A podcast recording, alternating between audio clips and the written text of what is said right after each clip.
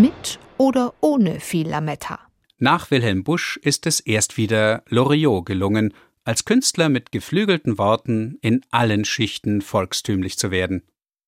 Nicht nur zur Weihnachtszeit hat zwar durch Bölls Satire eine neue, drohende Bedeutung bekommen, doch ist die Redewendung deutlich weniger populär als Früher war mehr Lametta. Das muss man aus den Zeitumständen heraus verstehen, denn so etwa ab 1960 setzte sich die Überzeugung durch, man sollte es mal ohne viel Lametta versuchen. Ohne viel Lametta hatte als Redensart fürs Schlichte aber keine Chance gegen Opa Hoppenstedts Stoßseufzer, der bis heute deutschlandweit Heiterkeit auslöst. Ähnlich die Ankündigung Dicky möchte ein Gedicht aufsagen. Oder das Gedicht selbst. Zecke, Zacke, Hühnerkacke. Oder Ach Kinder, ist das gemütlich. Und es hat Puff gemacht.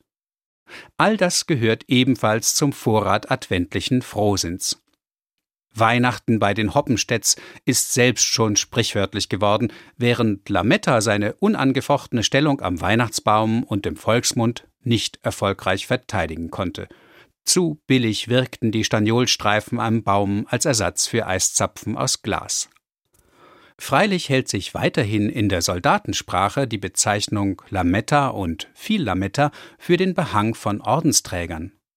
Auch die Dekoration selbst, die Litzen, Orden, Schützenschnüre heißt so.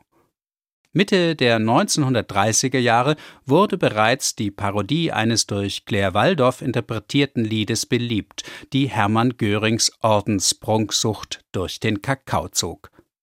Rechts Lametta, links Lametta und der Bauch wird immer fetter. Und in Preußen ist der Meester Hermann Hester.